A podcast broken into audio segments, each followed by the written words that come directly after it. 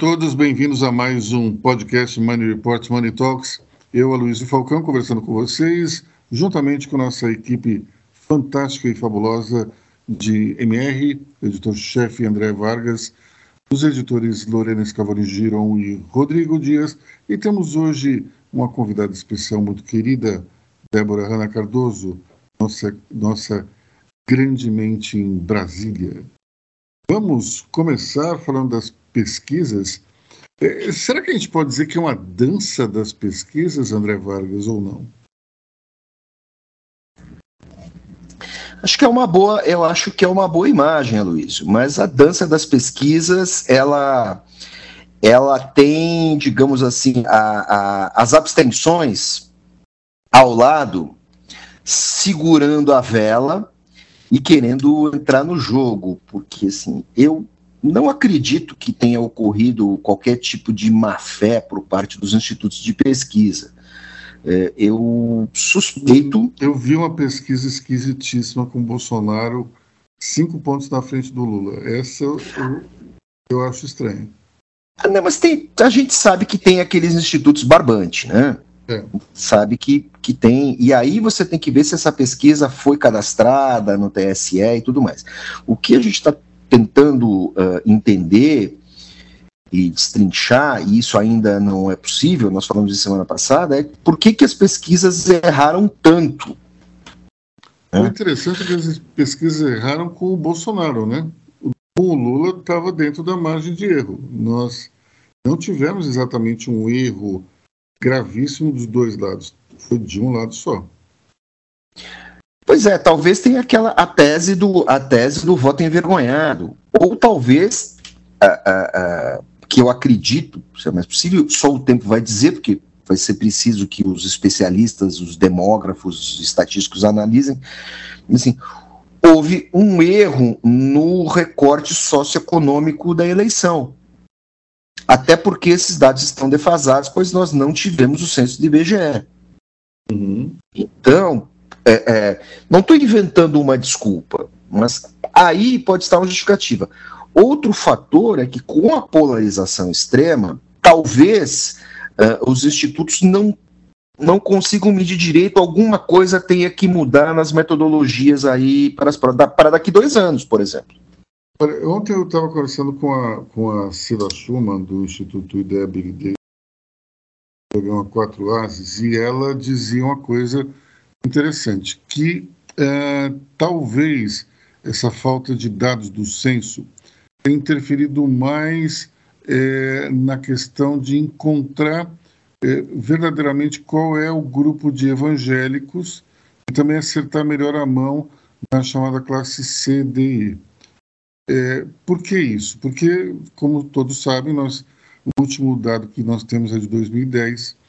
Isso tudo na hora de fazer a ponderação é, em relação aos dados coletados, nós não temos a, é, é, a plena capacidade de dividir demograficamente isso e, portanto, pode ter existido sim uma, uma distorção nos resultados. Mas vamos lá.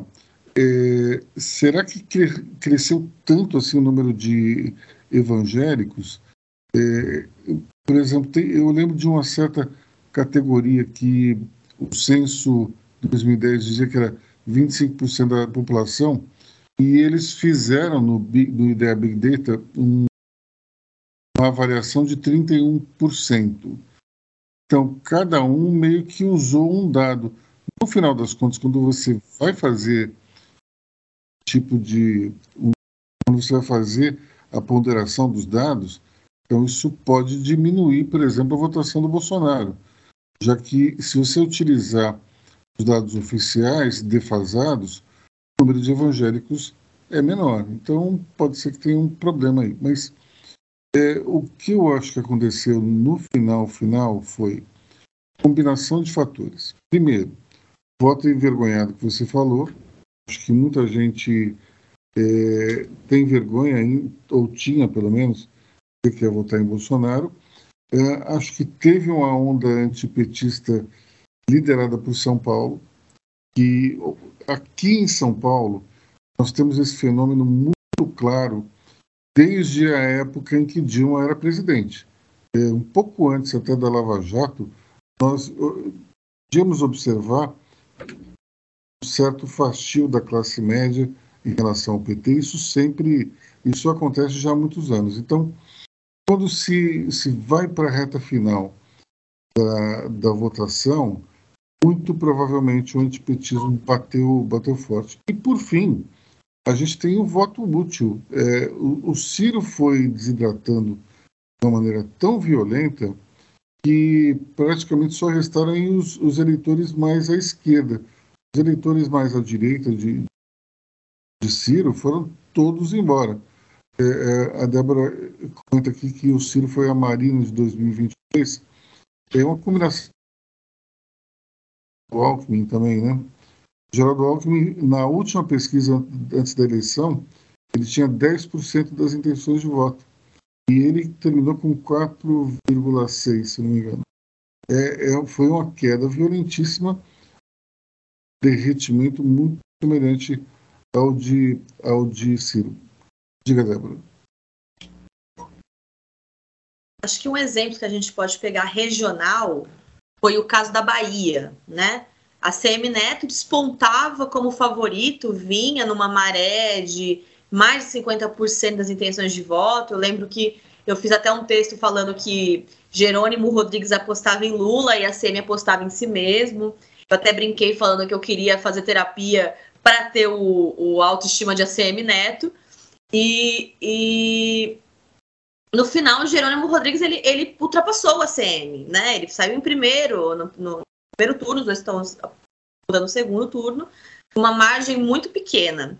E por que, que isso aconteceu? Eu estava até conversando com uma, uma colega de, de trabalho na redação, que é da família toda da Bahia, e ela falou o seguinte: que a gente observa muito, por exemplo, na questão lá do Estado, é que as pesquisas que, tipo, em Salvador, a CM Neto ele é muito querido. Se você fizer a pesquisa em Salvador e na Grande Salvador, a CM Neto ele desponta como como candidato preferido para ganhar de fato. Ele foi ele é muito bem avaliado como prefeito.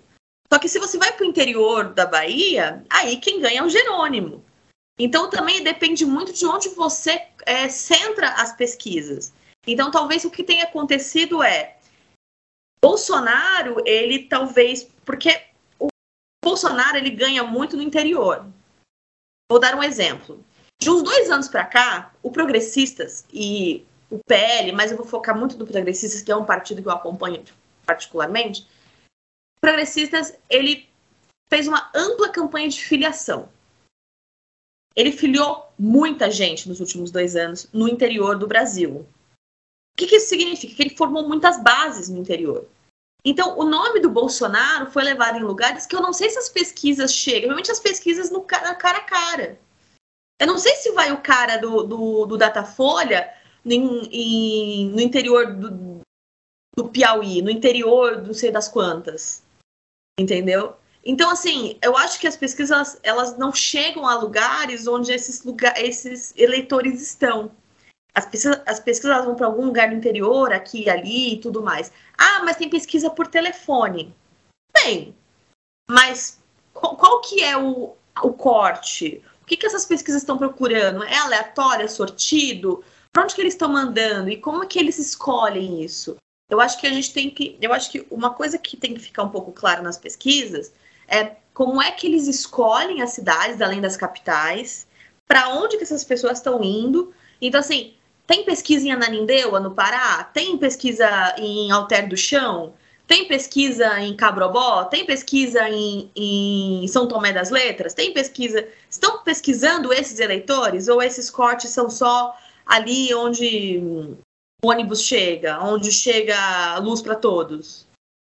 Vargas. É, em São Tomé das Letras é capaz até de, de, votar, de entrevistar alguns gnomos também, né? É, São Tomé das Letras é reduto eleitoral de Raul Seixas. Já frequentei, isso eu garanto para vocês, e lá é, eles querem é, alugar o Brasil, como diz a música. Mas vamos lá, eu acho que assim, de novo a gente volta para aquela questão da, da sofisticação, a necessidade de sofisticar a, as pesquisas, porque nesse cenário de Brasil muito polarizado, com grandes regiões ah, escolhendo nitidamente um candidato, no caso Nordeste, região Norte Nordeste votando em grande parte no Lula, e a região Sudeste, ainda que de uma maneira mais equilibrada, porque tem mais gente, mas votando majoritariamente no Bolsonaro, isso e, e, e isso que a, a, Débora falou, quer dizer, o, o, os partidos estão é, é, buscando nichos. Né? Os partidos eles são nacionais, mas ele, eles começam a trabalhar com áreas de concentração como os antigos, eu sempre falo que, que, que o Brasil tem um, um retrocesso, que o Brasil está virando um pouco república velha, né? Alguns partidos começam a ficar muito regionalizados. Antes quem tinha essa característica era a esquerda, que se centrava em grandes centros urbanos. Uh, agora os diferentes partidos de direita vão buscar nichos em cidades do interior. E como a Débora falou, não sabemos se, se essas cidades são contempladas pelas pesquisas, porque depois você tem que olhar os mapas eleitorais, o Instituto de Pesquisa tem que olhar os mapas eleitorais para entender como isso funciona. Tudo isso, é, é, para encerrar essa parte, é fruto também é, de um, do grande populismo que se instalou no Brasil, a direita e a esquerda. E o populismo tem como característica a comunicação direta entre o grande executivo, o candidato à presidência, o candidato ao governo, diretamente com as massas. É, essa intermediação partidária, que seria um filtro, um filtro político é, necessário, ela fica muito tênue. E é o que acontece com o bolsonarismo. Próximo. Vamos lá, Débora. Eu acho que se se, der, se quiserem dar mais transparência à, à, pesquisa, eu acho que isso pode ser até positivo para os institutos, mas aí, enfim, há de se, de se discutir é quando colocam assim, foram é, pesquisadas 2 mil pessoas em todos os entes federativos, é colocar quais cidades foram pesquisadas. Porque aí a gente poderia ter um recorte de onde capitais e lugares tal. Porque, de repente, porque esse é o recorte que está faltando, então, ser explicado. Capitais e onde mais? Porque as capitais a gente sabe que são escutadas. E onde mas mais? Isso está no registro do TSE, só tem que ser divulgado. Não, mas quando a gente recebe o relatório, a gente não, não vê. Entendeu? A gente, que quando a gente recebe as pesquisas, quando a gente vai fazer, a gente não vê. As, nos jornais a gente não tá, as pessoas não estão sabendo, o grande público não está vendo. As pessoas ficam um pouco cegas, entendeu? Isso tem que ser dito, pelo menos. Em algumas cidades eu já vi mais ou menos. Mas você acha que as pessoas iriam olhar esse detalhe se tivesse no relatório? Desde o momento em que as pessoas começaram a ter dúvidas sobre, eu acho que as pessoas vão começar a ficar curiosas para saber onde é que as pesquisas estão pesquisando. Olha, eu vi, por exemplo, uma pesquisa que a gente comentou aqui, é, que na qual Bolsonaro estava liderando, é, tinha um dado muito esquisito, que era o seguinte: 2.500 previstas divididas em 504 cidades. Ou seja, cinco pessoas por cidade. Esquisitíssimo. Tem como você encontrar alguma lógica de distribuição demográfica com cinco pessoas por cidade. Se não fosse cinco pessoas, então, sei lá, São Paulo ia ter 20 e cada cidade do interior uma. Não sei. É esquisito. Muito, muito difícil de opinar sem, sem incorrer em erro, mas aqui nesse caso específico dá para ver que tem alguma coisa estranha. Mas eu queria voltar num assunto que a gente comentou para ver se eu entendi direito, Débora.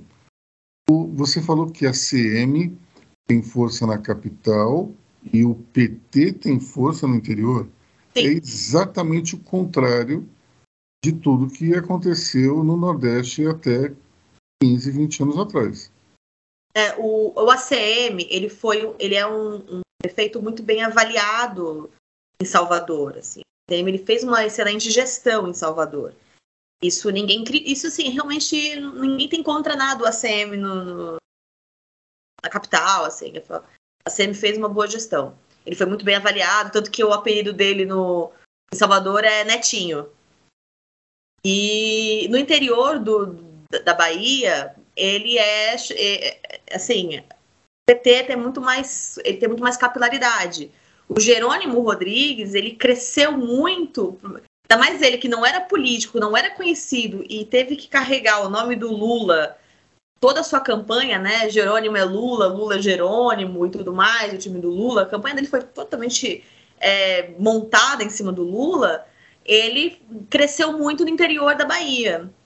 Então, assim, a Bahia ela é um cenário muito diferente. E outra coisa, progressistas na Bahia, ele é aliadíssimo ao, ao PT. Tanto que o vice do Rui Costa é do progressistas, né? Então, assim, a Bahia é um cenário muito diferente. A CM não se, não se ligou a nenhum presidenciável, ele está saindo sozinho. Ah, mas o União fechou com o Bolsonaro. Não, o Bivar já. Tanto que saiu lá que está aberto o partido. Quem fechou com o Bolsonaro foi o Caiado. Então, a Bahia é um cenário muito diferente do resto do país. Bom, mas é interessante porque nós temos aqui um, uma, uma, coisa que, que pode ser um, pode ser objeto de discussão. É, nós temos alinhamentos regionais que muitas vezes eles suplantam alinhamentos é, majoritários. Ou seja, um, é mais fácil talvez o regional interferir voto majoritário não interferir do que o contrário. A pessoa, talvez em, em certas regiões do Brasil, a pessoa comece a escolher de baixo para cima. Primeiro o governador e depois o presidente, não o contrário. É, aqui no Sudeste, eu acho que as pessoas vão muito de cima para baixo. Primeiro o presidente, depois o, o, governador. Mas talvez em algumas regiões isso não seja exatamente verdade. O que, é que vocês acham? Eu acho que o regional, ele explica. A questão regional brasileira, ele explica muito a foto do Congresso da próxima legislatura. A próxima legislatura parece que ela é muito caótica, né? Tipo, meu Deus, o Centrão tá gigante, o PL virou um, uma coisa assim, um megazord. O PP cresceu muito, o centro diminuiu, o PSDB morreu, o PT cresceu muito, mas o que, que aconteceu para o PL, o PP crescer daquele jeito? As pessoas, a gente tem que lembrar que o brasileiro médio, ele não vota em partido, ele vota em pessoas. Então, assim, ah, eu quero escolher o Bolsonaro, eu quero escolher o Lula. Beleza, só que na minha cidade, o João do depósito, que é do partido Tô Nem Aí, ele resolve as coisas. Ele, é, agora ele é candidato a deputado federal pelo partido, pelo PL. Mas ele sempre foi um cara aqui que resolveu as coisas quando era, quando ele era vereador. E eu vou votar nele, só que ele é do partido do Bolsonaro. Mas ele, mas eu também vou votar no PT. E isso explica essa distorção que está rolando. Às vezes o Congresso vai ser extremamente mais alinhado, talvez, com os interesses do Bolsonaro, mas de repente o Lula ganhe. Por quê? Porque as eleições brasileiras são personalistas, a gente vota na pessoa. Ah, mas e aí o que, que acontece? Por que, que o, a estratégia do bolsonarismo é inteligente? Porque eles votam em blocos. Então são os candidatos do Bolsonaro. Eles usam a estratégia do parlamentarismo, quer dizer assim, esses são os nossos candidatos. E, as, e aí as pessoas mais assim, das grandes cidades estão querendo ir nos candidatos do Bolsonaro. Mas, de certa forma, no interior do Brasil, no, no grande Brasil, as pessoas estão votando em pessoas, as pessoas estão votando no cara que resolve, o cara que tapa buraco de rua, o cara que bota dinheiro em estrada. Eu tenho certeza, eu tenho certeza do que eu estou falando. O cara que votou no, no Suplicy votou no Tarcísio de Freitas, que votou no Lula. E o cara que votou no, no candidato do Paulo Dantas de Alagoas, que é o candidato do Lula, votou no, no Arthur Lira para deputado. E que votou no muita gente. Então, assim, os caras, eles, eles não. As pessoas não estão muito assim por dentro do, do que está rolando de fato. As pessoas querem que resolva os problemas dela do dia a dia. Quem está quem tá ligando para as grandes questões da democracia é outra. É, é classe média é, é, é, academia, entendeu? É a USP. Ô, Débora, eu acho, que você, eu acho que você é advogada do José Serra, hein? Porque você defendeu o discurso dele, né? mas, Mas, assim, é, essa questão de, de da, da, pesquisa, né? Até que ponto, né? Até que ponto que, que a, a gente vai abrir as, os grupos de amostragem, né? Até porque pesquisas são é, você é o não eleito, né? Tá certo.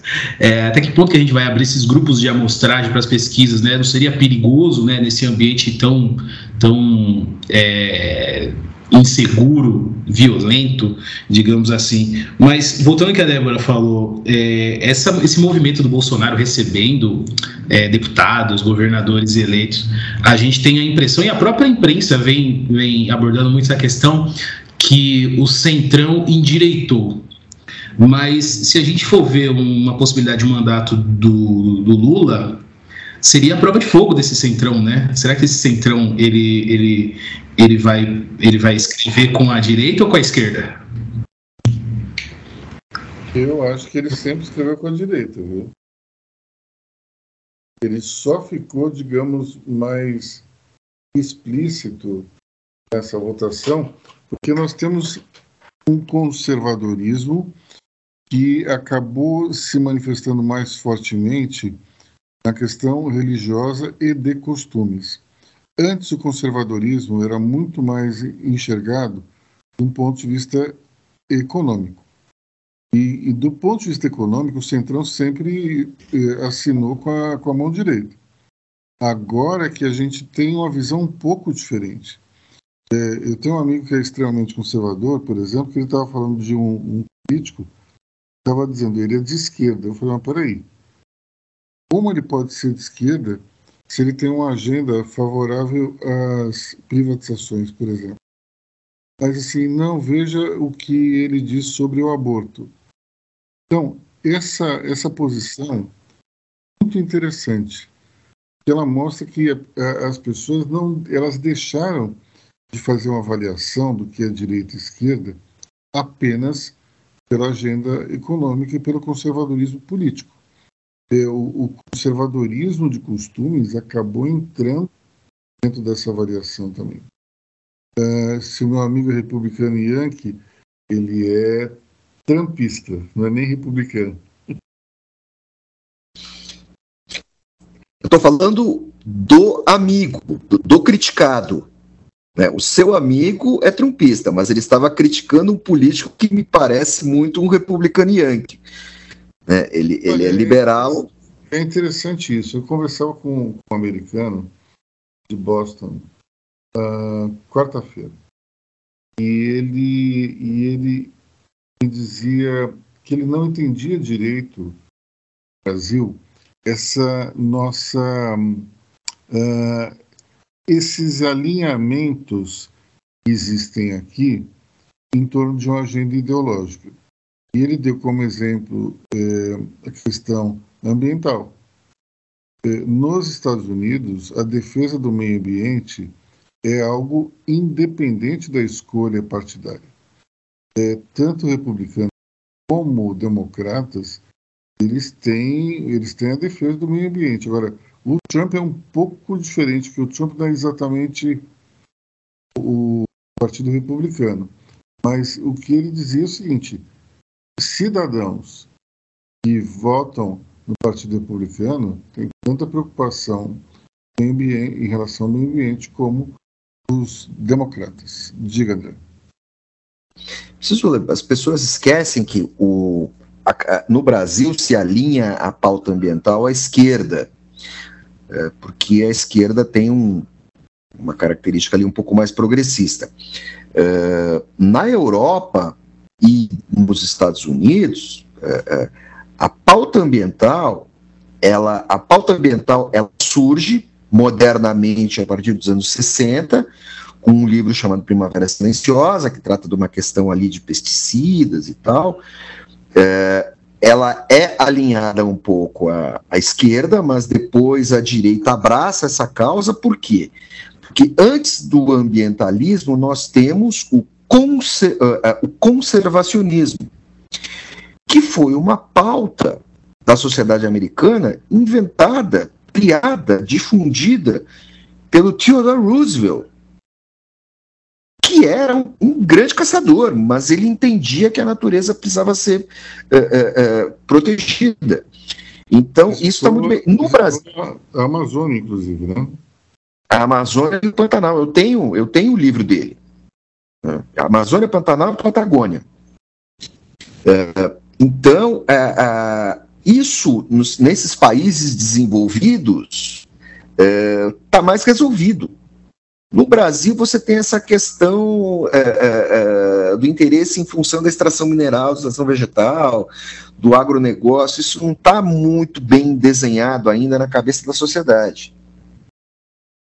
O, o André, você usou uma, um termo que é progressista. Eu queria recuperar um comentário feito pelo Merval Pereira no domingo, pós apurações é, Merval dizia que a esquerda, de uma maneira geral, tinha que fazer uma reavaliação entre seus conceitos, e um dos quais, por exemplo, é se auto-intitular progressista.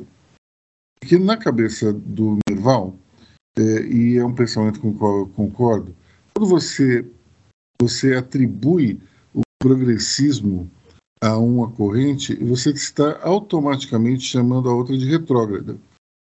E esse tipo de situação acaba sendo.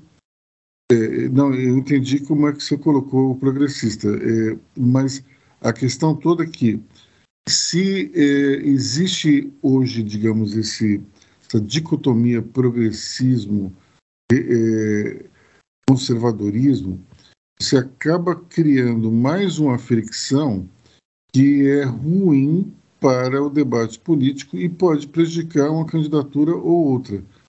Então, o que o Merval depois disse, até um esse comentário foi utilizado na revista Veja que saiu hoje.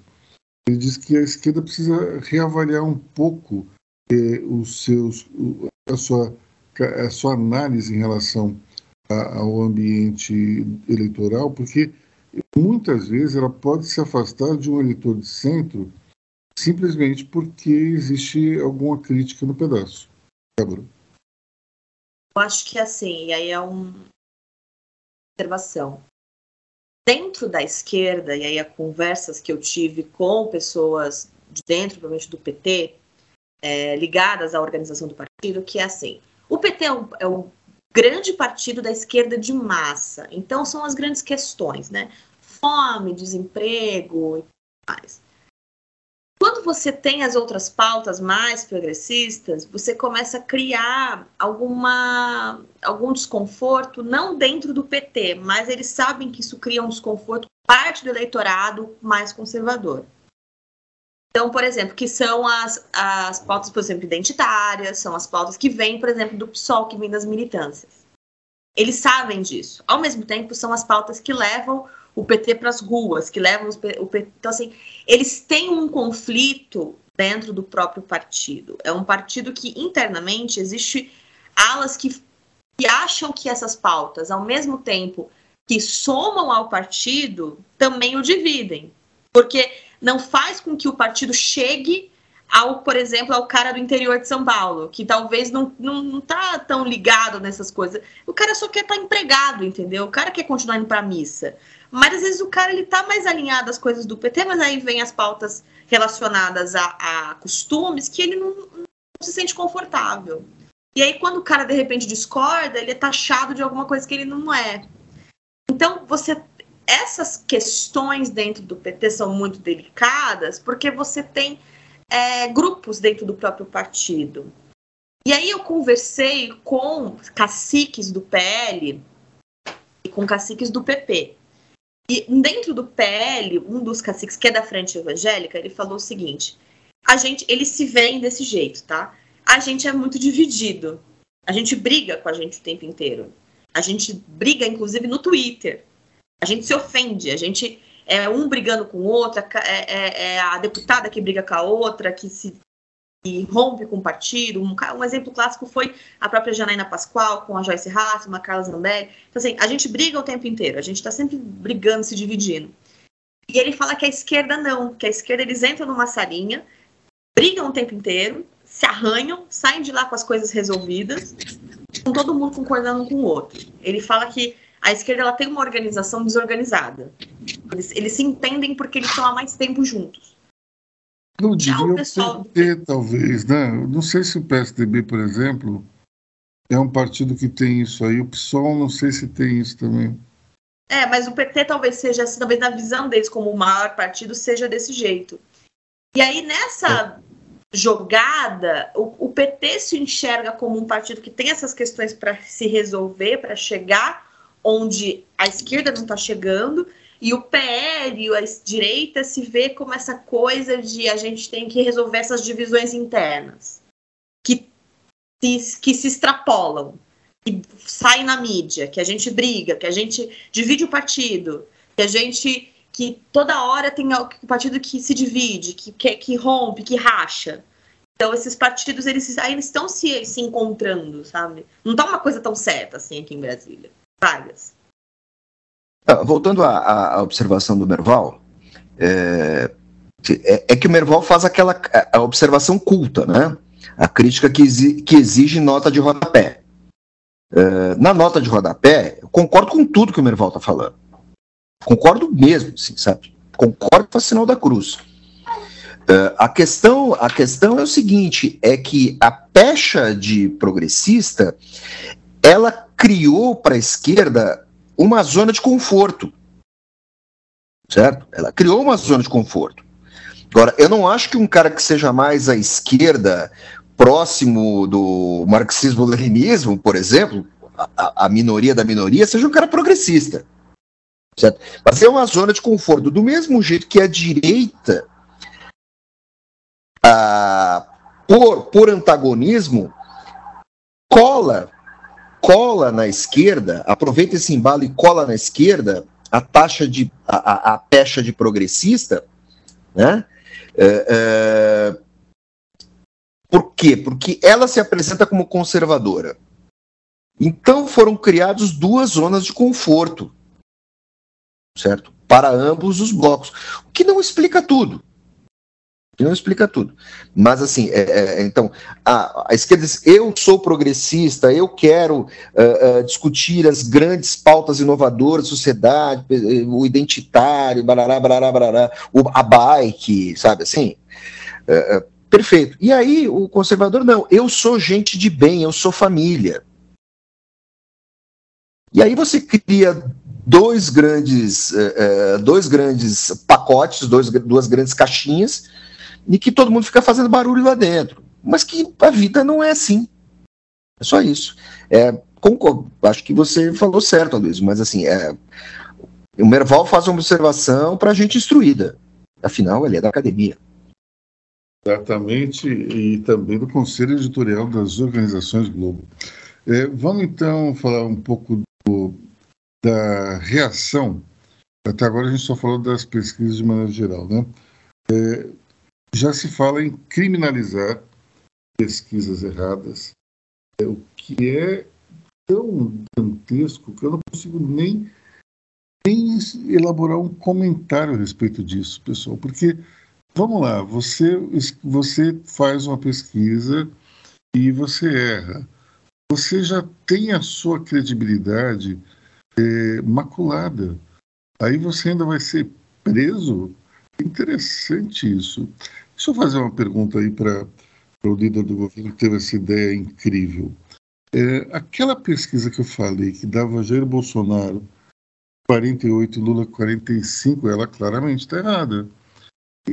O dono desse instituto ele deveria ir à cadeia ou não?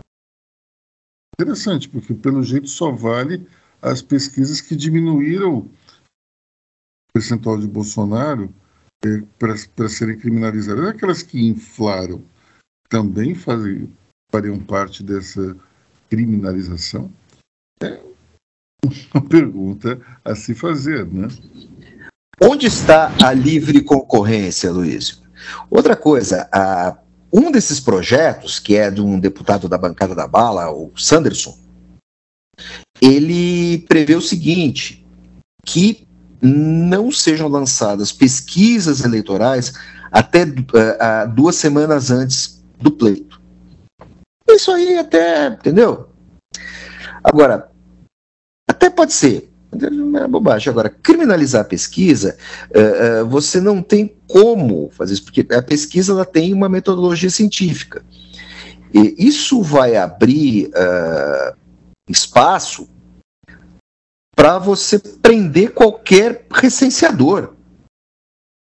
Você vai sair prendendo recenseador do IBGE, você vai sair prendendo, processando o IBGE, porque ele deu uma projeção de PIB e isso não se cumpriu, você vai processar a, a sujeito que faz a, eh, a, eh, pesquisa sobre índice de vacinação, você vai.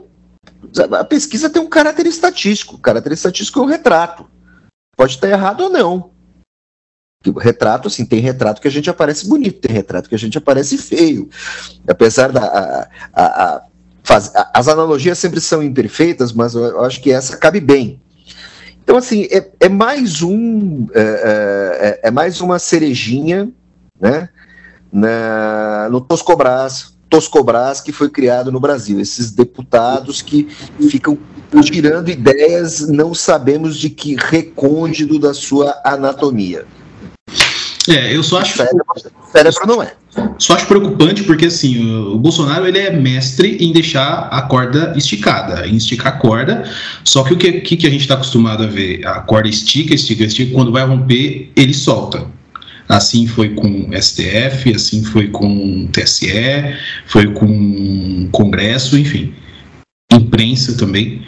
E só que assim essa corda da, da criminalização das pesquisas a partir do momento que o Lira é, a cena põe em pauta, assim, é, é, é, preocupante. Eu tenho a impressão que nós temos. Deixa eu só falar uma coisinha, Débora, depois posso falar. Tenho a impressão que o bolsonarismo ele tem uma característica é, bastante interessante. É, se você olhar como eram, por exemplo, o ministro Fábio Faria, o Ciro Nogueira, presidente da Câmara e outras grandes figuras aí do, do é, quando eles tomaram posse, eles eram de um jeito. Com o tempo, eles ficaram de outro jeito. Eles acabaram assumindo um certo radicalismo é inerente às redes sociais de apoio ao governo. É, é muito interessante porque você vê claramente uma transformação. É, no caso do Ricardo Salles, por exemplo, que era uma pessoa, quando Hoje ele é outra completamente diferente. É, ele foi ganhando um radicalismo tempo que ele não tinha. Lembrar que Ricardo Salles foi lançado pela política, para a política pelo ex-governador Geraldo Alckmin. Então, vamos lá, ele saiu de Alckmin para Bolsonaro, e, só que ele assumiu o discurso belicoso, que é do presidente e é também das suas. Então, a gente tem aqui uma são bem interessante. Bolsonaro vai contando os colaboradores. Eles vão ficando é, daquele jeito que sabe que é, né? Débora. Temos duas coisas aí. Vou pegar a observação do Rodrigo sobre o Lira, né? O Lira tem os seus próprios interesses sobre a pesquisa. Ele tem o próprio candidato dele a segundo turno em Alagoas que é o Rodrigo Cunha, senador, que tem como vice a própria prima do Lira, Jó Pereira, que até então era deputada estadual também em Alagoas pelo PSDB. O que, que acontece? O Rodrigo Cunha disputava o segundo, segundo lugar ao governo é, com o Collor. E as pesquisas sempre apontavam o Collor ali como um favorito. De um tempo para cá, ele começou a a colar no colo. É, favorito ao segundo lugar, tá? Porque o favorito mesmo era o Rodrigo Dan, era o Paulo Dantas. De um tempo para cá, ele começou a funilar ali e ninguém sabia muito bem o que, que ia acontecer. Mas até então, o Collor ele era o favorito, por quê? O Collor ele era o candidato do Bolsonaro. Porque o Rodrigo Cunha não sobe ao palanque com o Bolsonaro. Deve ter uma treta ali, porque ele não é bolsonarista, enfim. Então, o, o, Lira, eu acredito que ele tem o seu interesse, que é não, não dar essa margem para deixar um pouco essa, essa pecha de que Paulo Dantas seria ali candidato preferido dos alagoanos. Ele tem isso porque ele quer ter o controle também de Alagoas para ele, já sendo já o deputado mais bem votado, quem sabe ter o governo do estado de Alagoas. Fora isso, Ricardo Barros, que também raposa velha do Progressistas, que o Progressistas não é um partido para lá de especial, para lá de, de investigável também, partido para lá de especial.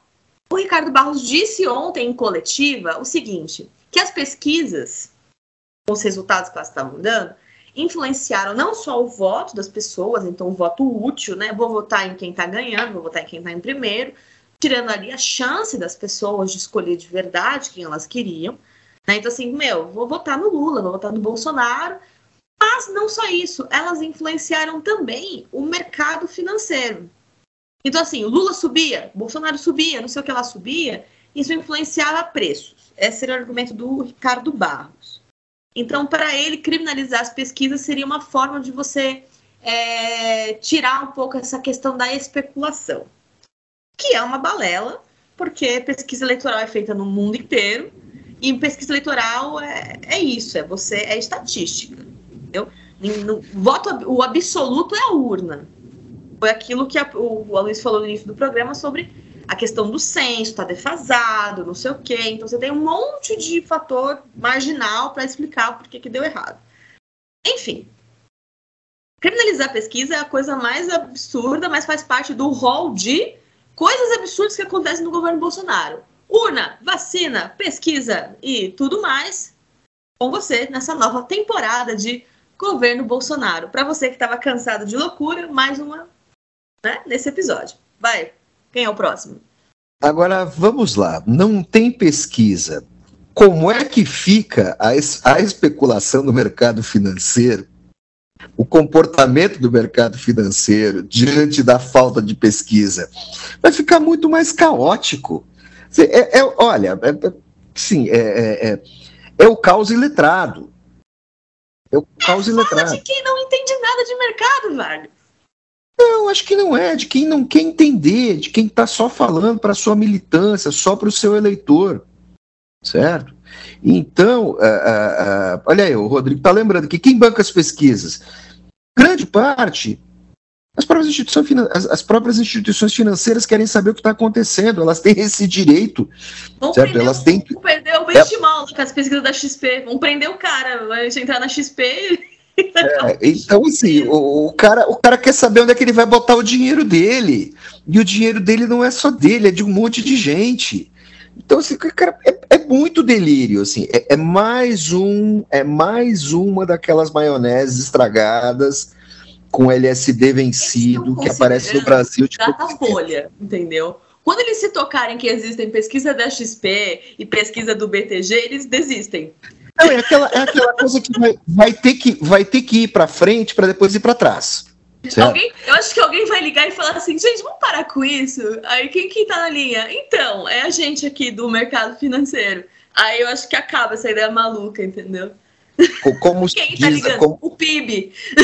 Alô, aqui como, é o PIB.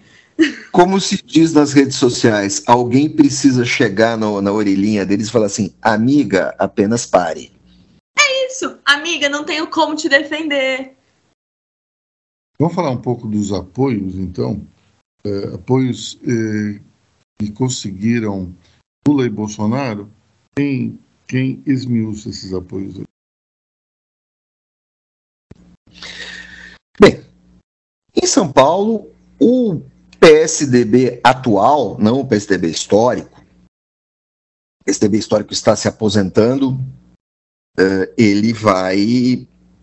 O PSDB histórico presta apoio ao Lula, mas o PSDB que está no poder se alinhou com o Bolsonaro, para surpresa de, sei lá, 0,5% do eleitorado.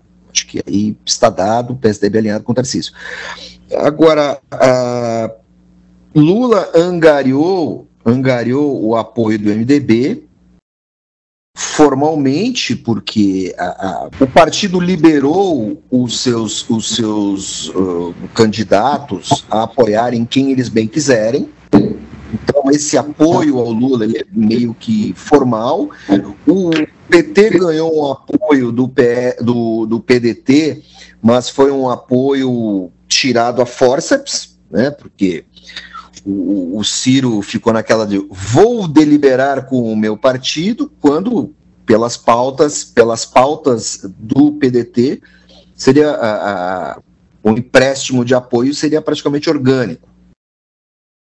E aí as coisas vão se configurando. Agora tem um detalhe: é, será que nesse Brasil polarizado o, o, a prestação de apoio político ela se reverte em voto de verdade?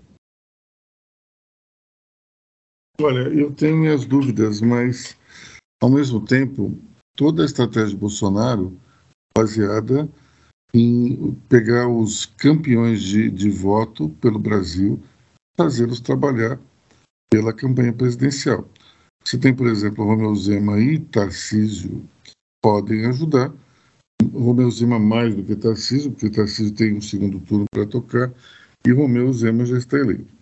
Mas você tem ainda assim vários senadores, vários deputados federais foram eleitos que podem também fazer o jogo é, dos líderes da, dos partidos, né, dos, dos candidatos é, que passaram para o segundo turno. Então, a gente vai ver um, uma, talvez um, uma militância mais aguerrida de, de Bolsonaro do que de Lula, mas o problema todo é o seguinte: Lula tem 6 milhões de votos de vantagem, praticamente, e vai ter que ter um, uma presença é, forte nas redes sociais.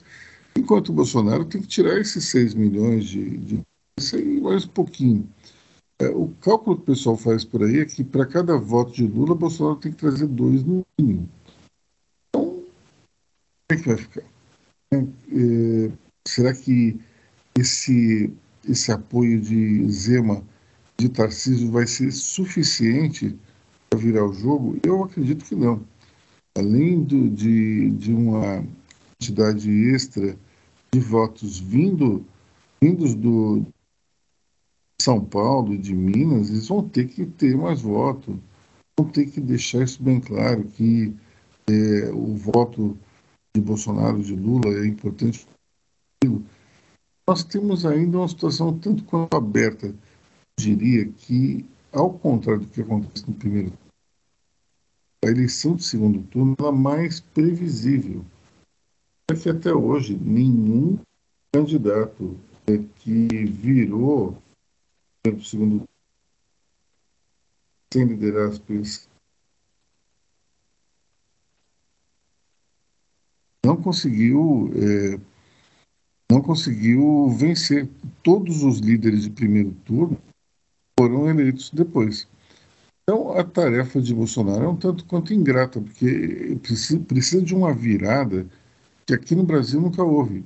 Embora os Estados Unidos não tenha segundo não tenha segundo é, turno, você tem é, flutuações que se dão através primeiro das convenções regionais é, e depois propriamente dito com as pesquisas. Eu não sei se vocês lembram, mas em, na eleição de Trump Hillary era dada como a grande favorita, tanto no voto popular como também no voto do colégio eleitoral. No final das contas, quem ganhou foi o Trump. O destino nos Estados Unidos foi bastante modificado em função disso. Né? É, mas, coisa certa, a gente tem que ter um, uma percepção um pouco diferente, acho que da do primeiro turno é, primeiro, porque as pesquisas de segundo turno dificilmente erram como erraram as de primeiro. Tem aqui o voto útil, não tem decisão de última hora, é muito mais complicado, é, é muito menos complicado que no primeiro turno. E tem um duelo de rejeições, né? Esse é o, esse é o grande ponto. Você tem dois candidatos com rejeição alta, embora a de Lula seja bem fraquinha perto da de Bolsonaro, né? Léo. Acho que temos. Peraí, de novo. Tem que cortar, tu engasguei. Eu acho que temos essa questão das, das pesquisas, né? Então, de fato, Lula vem como preferido, Ao mesmo tempo, Bolsonaro é o candidato à reeleição. E também nunca tivemos um candidato à reeleição que perdeu. Então, é um equilíbrio aí complicado. E o Bolsonaro, ele é o candidato com a máquina na mão, que é o ônus e o bônus. Ele, vai ser, ele é julgado pelo governo dele, ao mesmo tempo que ele tem o, a máquina na mão para sustentar a sua campanha. Então, ele pode fazer mil e uma ações. Uma, a principal delas, eu acho que, e, e isso é, é, visto como uma, uma coisa muito eleitoreira, apesar da instituição dizer que não, é o Auxílio Brasil com consignado destinado a mulheres e tudo mais, que está sendo assim, ele está sendo ainda mais, tendo mais estofo agora com mais recursos. Então, além dele ser 600 reais, ele pode, agora ele pode virar, ter um, virar um crédito, um microcrédito para mulheres que querem empreender em suas comunidades. Durante o mês de, de outubro, que é o mês do outubro rosa que é o eleitorado que o Bolsonaro ele é mais deficitário. Ou seja, o cara com a máquina na mão, ele tem maneiras ali de criar coisas para ganhar. Não é só as bases, ele tem todo um aparato de Estado para fazer as pessoas olharem e falarem: olha, mas o governo está ajudando. Por que, que eu estou dizendo isso? Na última pesquisa com a Este, porque como eu sou repórter de economia e política nesta ordem, eu faço a parte econômica das pesquisas, eu não faço a parte dos candidatos. Então, eu pego as pesquisas e eu leio a parte do que, do que os eleitores estão sentindo no cenário brasileiro. As pessoas, de fato, estão, estão melhorando a sua percepção sobre a economia. De um tempo para cá, está melhor e tal. 41% ainda tem medo do que está acontecendo, mas 19% ainda tem medo da fome a economia ainda é uma questão para as pessoas. As pessoas estão sentindo uma crise, as pessoas ainda estão com medo disso. Então, o governo ele vai trabalhar com a questão econômica e o Lula ainda vai atacar a questão econômica. A pandemia é um problema resolvido. A pandemia não, não, não faz o Bolsonaro perder voto mais e não faz o Lula ganhar voto mais atacando esse problema. Lula dizer que morreram 600 mil pessoas não vai fazer ele ganhar voto. Fazer só as pessoas lembrarem que morreram 600 mil vacina só, só faria o Lula ganhar voto se tivesse a, a eleição tivesse acontecendo na pandemia. Porque aí mais ou menos 30% da população estaria preocupada com saúde. Quando a saúde é um problema resolvido, as pessoas se voltam para outro problema. As pessoas são muito imedi... o eleitor ele é imediatista. Por isso que as pesquisas acontecem semana, semana, semana, semana. Porque as pessoas elas vão mudando, o seu eleitor vai mudando o seu sentimento sobre o cenário macro. As pessoas elas olham a economia, depois elas olham a questão social, depois elas começam a olhar a saúde. Aí do nada isso muda, porque as coisas estão mudando. Ontem era o combustível, hoje é o preço das coisas, amanhã é a fome, depois muda para moradia. Porque os problemas das pessoas mudam. E aí o, ele... e aí o político que está querendo ganhar voto, ele vai ter que mudar a estratégia dele. Então, essa, essa curta janela do segundo turno, ela vai ser voltada, as campanhas vão se voltar para auxílio emergencial, para fome, para a volta do poder de compra. Quando o Lula fala você vai voltar a comer uma picanha, é sobre isso, é a volta do poder de compra de você voltar a comer carnes boas, porque qual que era a notícia até então? Que as pessoas estão estão revirando lixo para comer, que as pessoas estão comprando é, é, pele de frango. Então, é uma mensagem subliminar para as pessoas entenderem, você vai voltar a comer coisas boas. Quando o Bolsonaro fala, vou ampliar o Auxílio Brasil, é dizer assim, olha, eu sei que o governo não está bom, porque lá fora tá, tá. Mas eu tô te ajudando com o que eu posso. E então, ele ainda disse, ele ainda disse que não é mágico, não tem dinheiro para todo mundo. É, é, é, é o mandrake do, do governo. O, o Bolsonaro é mágico de Oz. Mas no final das contas, o Lula, a campanha, atuada da campanha do Lula vai ser isso, atacando na fome do dia, né, na fome que a pessoa sente hoje. E o Bolsonaro vai tentar é, tirar um pouquinho essa, essa linha de bom moço e atacar os casos de corrupção, de, de os escândalos todos do PT. E sempre costumes. Costumes nunca vai sair da pauta. Que é isso, assim, é, é, é, o primeiro plano da campanha, e depois aí vem o resto. Mas nós temos o novo kit gay, né? novo kit gay e, e, e, e, a nova mamadeira de piroca, que é o caso do banheiro unissex nas escolinhas. Uh, eu, eu, eu, admito que é o seguinte: a pauta do banheiro unissex, a fake do banheiro unissex, ela é mais consistente do que o kit gay e a mamadeira de piroca. Eles deveriam ter usado antes, ganhariam a primeira eleição com maior margem. Agora tem essa história que, que, ela, que ela surgiu do nada né? Mas de repente colou e tem essa questão que as escolinhas vão ter banheiro unissex. Eu, eu, eu, uma coisa. E dizendo, Bolsonaro já falou que isso vem do MEC. Sabe? Então, assim, é, é, é, é aquela coisa do se colar, colou, né? Porque associam isso às pautas identitárias. E, e, mas ela é mais consistente, mas eu acho que ela ainda não, ela para essa eleição não, ela não vai ter tração que chega, né? Enquanto isso, as outras questões, o kit gay morreu, né? Kit gay morreu. E eu, eu confesso a vocês que eu li a cartilha, as duas cartilhas do kit gay, todas, e não tem nada de kit e nem de gay ali, certo? Não tem nada ali. E, e mamadeira de piroca eu não encontrei em lugar nenhum. André, mas e barra de ouro no Ministério da Educação, propina pastores? Isso tem? Você verificou? Olha, é preciso, é preciso lembrar o seguinte, que não houve barra de ouro dentro do Ministério da Educação, porque quem pedia barra de ouro era terceirizado o, o, o metal, né, o viu metal verdadeiro, né, ele não passou pelo Ministério. Isso era um projeto que parece que era terceirizado.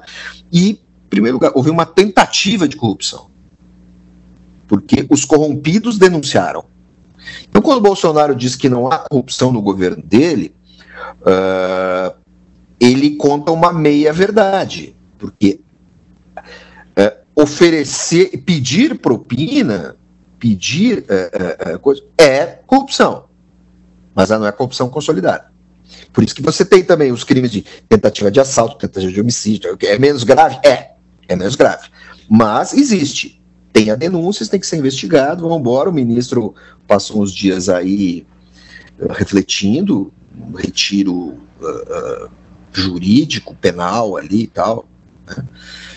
Foi pra cadeia, né? Passou um tempo ali ficou detido.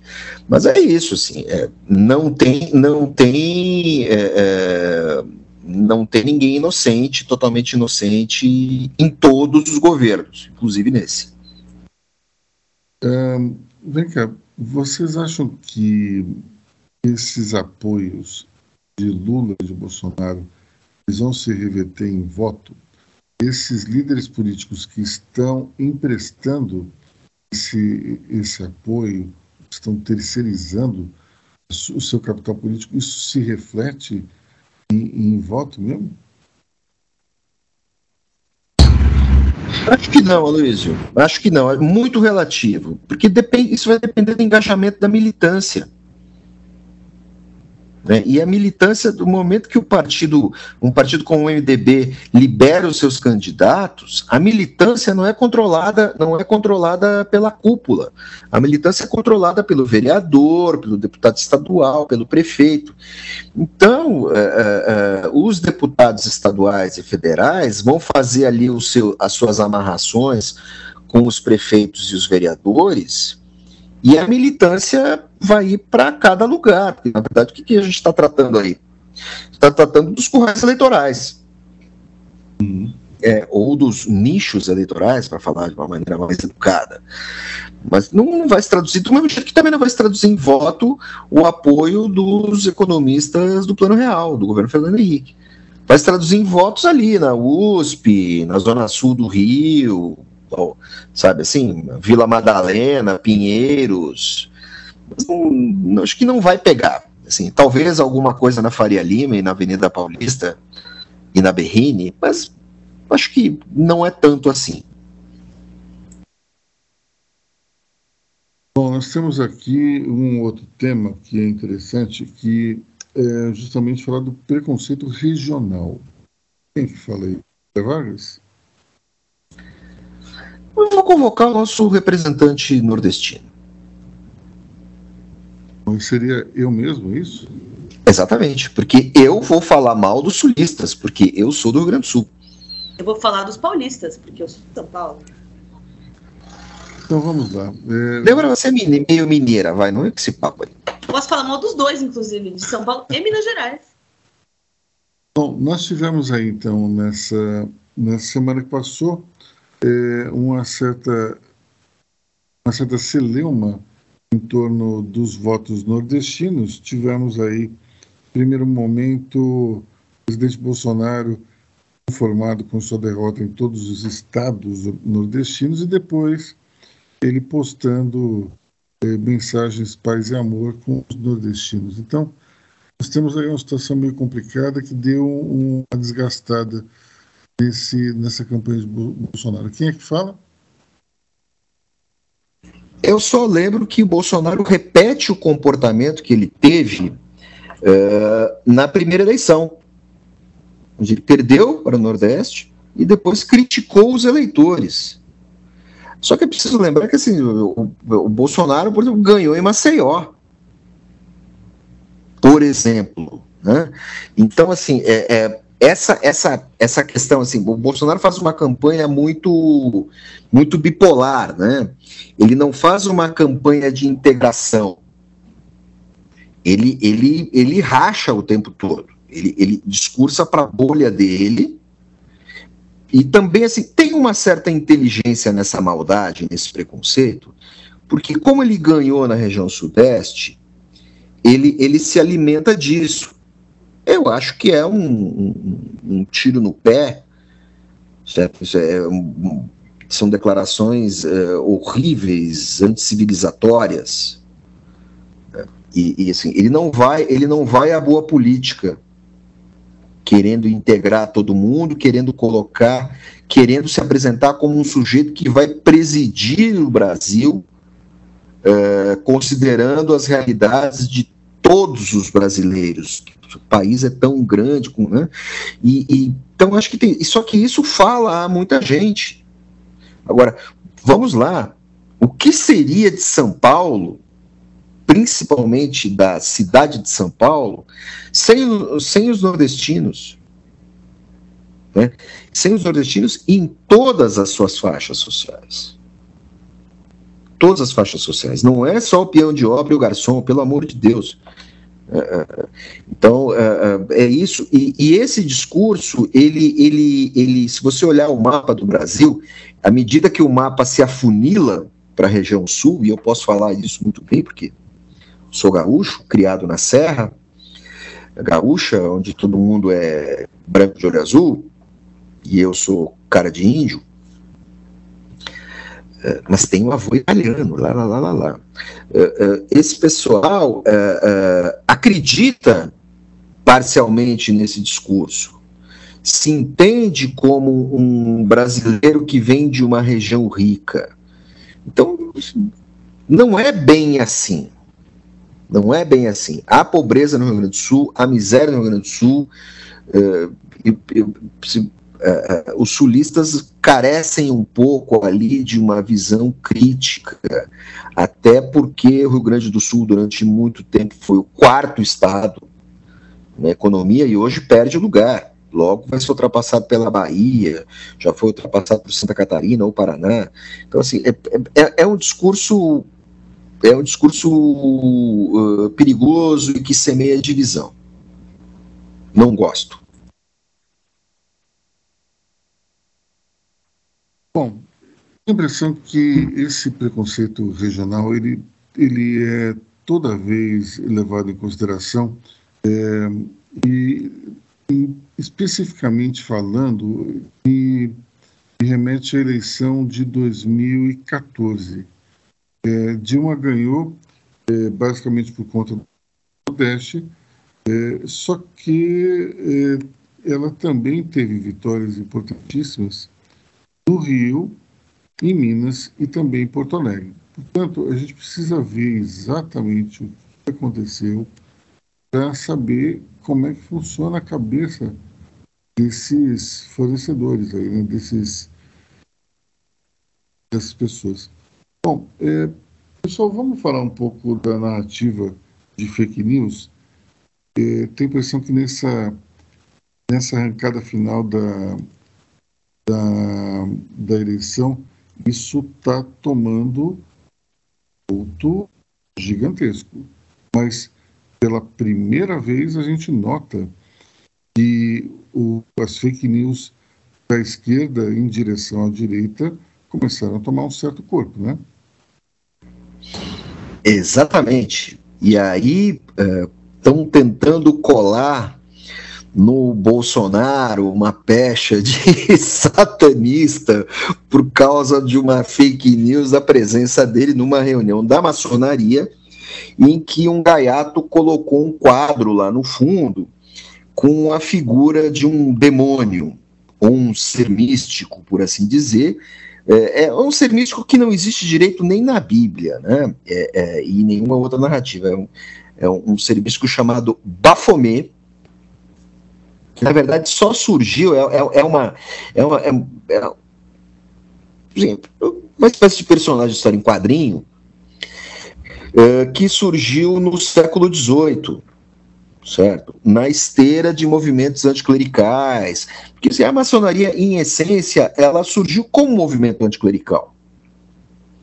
Se bem que, assim, no Brasil, como tudo temos as nossas jabuticabas, nós até tivemos religiosos integrantes da maçonaria no passado, e, e, e a maçonaria era anti era anti-monarquista, mas nós tivemos Dom Pedro I como integrante da, mona, da, da maçonaria. Então, assim, tem nada demais. Tem nada demais. Aquilo é uma fake news grosseira que tem que ser combatida. Uh, amanhã nós vamos publicar um texto sobre isso. E eu só tenho a, dizer, a lamentar porque a esquerda está sendo tão tosca e tão vil quanto a direita. E digo mais: Bafomé é inocente. Débora.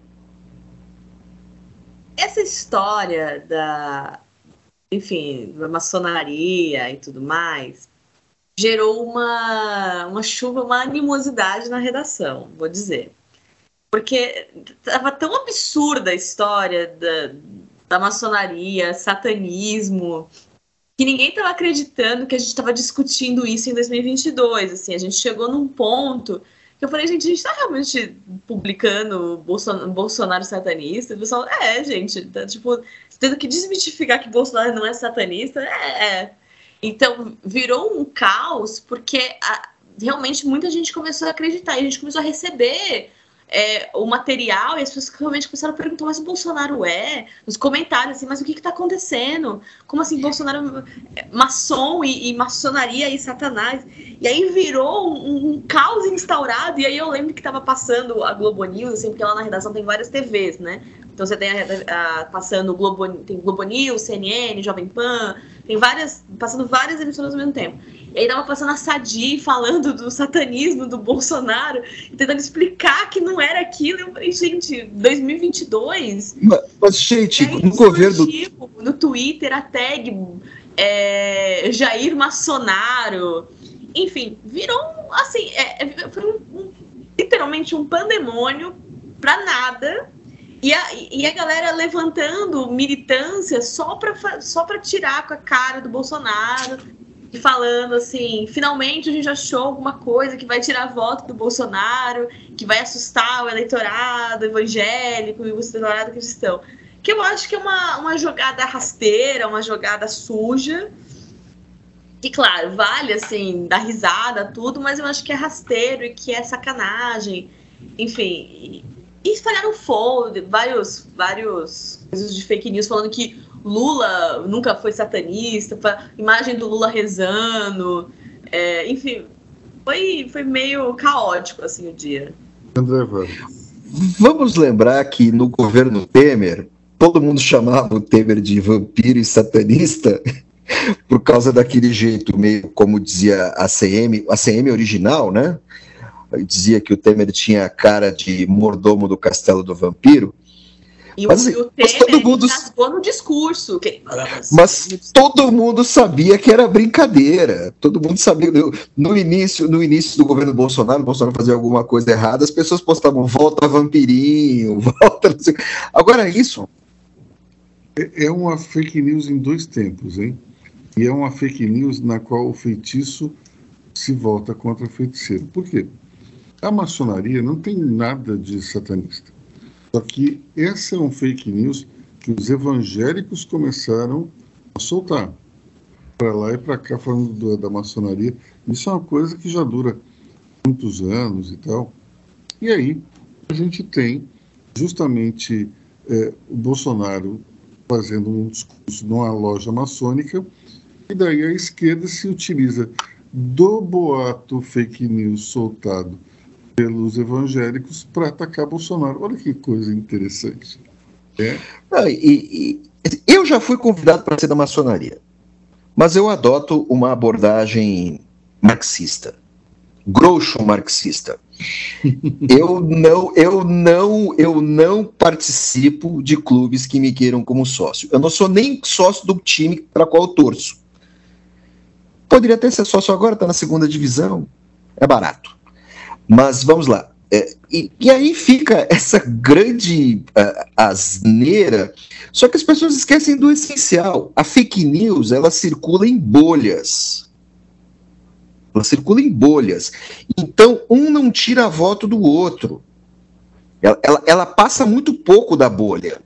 A bolha da esquerda não bate na bolha da direita. E outra coisa, vamos falar de evangélicos. Eu conheço evangélicos que são maçons. Então, assim, né? Qual, qual a vantagem? Que ela, que ela é, que o pai dela é maçom. Aí eu mandei para ela fake news do Bolsonaro e mandei assim: quando você era criança, seu pai botava a música da Xuxa ao contrário para você? Aí ela disse assim: tchau, Débora. tudo uma grande bobagem, tudo uma grande bobagem, mas eu acho que assim, é tão estúpido que vale pelo folclore. Maravilhoso. Brasil de 22 é, é incrível. Para não dizer terceira, estamos, estamos na terceira década do século 21 e assim a, a, a Idade Média avança, avança e, e, isso tem componentes. Quem é que leu o Cemitério de Praga do Humberto Eco? Quem é que leu o Pêndulo de Foucault? É, você tem elementos, é porque o, o, cemitério de Praga é o pêndulo de Foucault zoado. É, o pêndulo de Foucault é a paranoia, e o cemitério de Praga, o último grande livro Eco, é, é aquilo tudo que ele, que ele escreveu, só que com humor. É. Então você precisa ler o Cemitério de Praga, é um, é um, é um livro engraçadinho, legal, tem que prestar muita atenção, porque tem muita ironia ali sobre tudo isso. É, e, e, a gente fez um textinho aí explicando um pouco essas, essas bobagens delirantes, sabe? E daqui a pouco o pessoal. Resumindo esse delírio todo, estamos vivendo a era das trevas na era da informação, porque quem disse que informação informa alguém, não é mesmo? Bom, pessoal, a gente já está com mais de um minuto e uma hora e vinte minutos. Vou então encerrar a, a nossa conversa fazendo outra citação a Humberto Eco, dizendo o seguinte: talvez não seja é, exatamente é, uma definição igual da Débora, mas é, eu acho que é uma obra que pode definir muito bem os tempos que nós estamos vivendo, pelo menos as tribos que estão, é, que estão preenchendo aí esse planeta. Estamos vivendo numa época de apocalípticos integrados. É isso aí. Bom, pessoal, ficamos por aqui. Grande fim de semana para vocês e a gente se vê na semana que vem. Pessoal, até a semana que vem. Débora, bye bye. Nos vemos outra, outra vez no futuro próximo. Até mais. Um bom fim de semana a todos e o, até a próxima semana.